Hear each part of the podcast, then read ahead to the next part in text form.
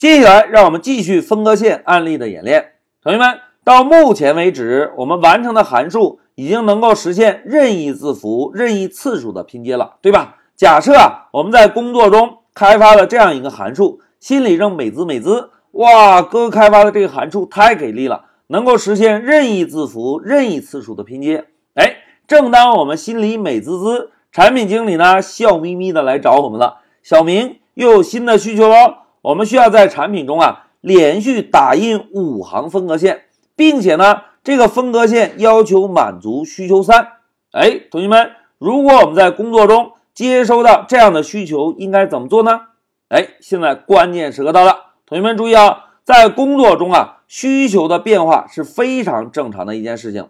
当我们接手到一个新的变化时，一定要保持冷静，不要上来就对我们已经开发好的程序啊。上来就修改，因为有可能改完之后，产品经理的需求又变化回去了。这种情况呢是非常有可能发生的。所以啊，当我们接收到一个新的需求时，先来冷静的分析一下需求。大家看啊，在新的需求中指明了分割线要求符合需求三，而需求三的功能我们是不是已经开发完了，并且把功能封装在了一个函数中？哎，同学们，回顾一下函数的概念。函数就是把功能独立的代码封装在一个函数内，在需要的时候可以直接调用，对吧？那既然分割线的功能可以直接调用，那么我们再来解读一下需求。大家看，新的需求要求我们定义一个函数，能够打印五行分割线。哎，同学们，要连续打印五行，我们可以怎么做呀？哎。使用一个 while 循环就可以轻松搞定，对吧？而在循环体内部，我们是不是就可以直接调用在需求三中已经完成的函数就可以搞定了呢？哎，这个就是针对新的需求变化，我们冷静思考得到的结果。一句话讲，再定义一个函数，在函数中使用 while 循环来调用我们已经开发好的函数就行了。同学们记住啊，在工作中啊。如果遇到需求变化，不要轻易的修改我们已经开发并且测试完成的函数，要针对新的需求冷静思考，看看新的需求中要求的核心变化在哪里，然后根据需求来找到解题的办法。好，分析完成需求之后，现在就让我们回到 Py 上。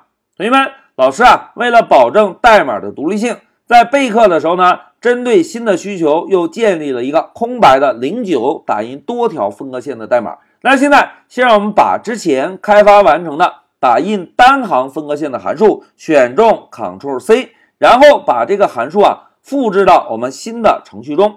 复制进来之后，同学们，新的需求要求我们是打印多条分割线，对吧？那现在老师啊就使用 define 这个关键字。再来定一个函数，我们呢给函数名字起一个 print lines，注意啊，lines 是不是复数，对吧？然后增加一对小括号，在小括号后面跟上一个重要的冒号。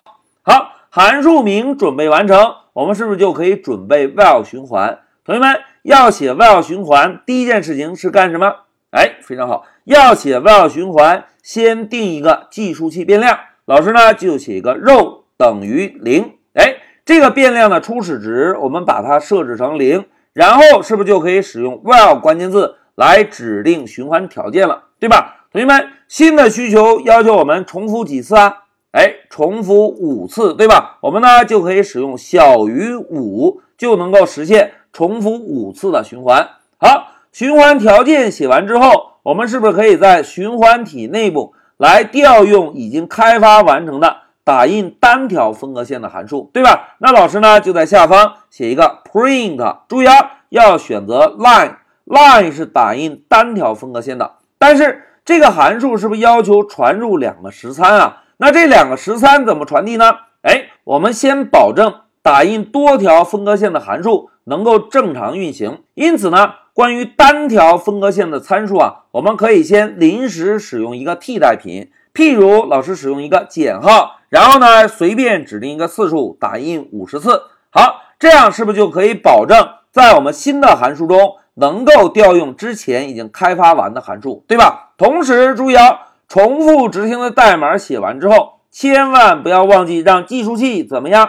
哎，计数器需要做加一的操作。那老师呢就写个肉加等于一。好，一个新的函数开发完喽，同学们，开发完成之后，我们是不是就可以在下方通过函数名来调用一下我们新开发的函数，对吧？现在老师就选中 printlines，注意啊，是个复数。现在回车，回车之后，我们呢就点击执行。哎，同学们看，控制台已经输出了五行分割线，对吧？如果想要用加号的分割线呢，我们就把减号改成加号。再来运行一下，哎，so easy，对吧？现在同学们回顾一下，在这一小节中，我们有对之前一个小节开发完成的单行分割线的代码做任何调整吗？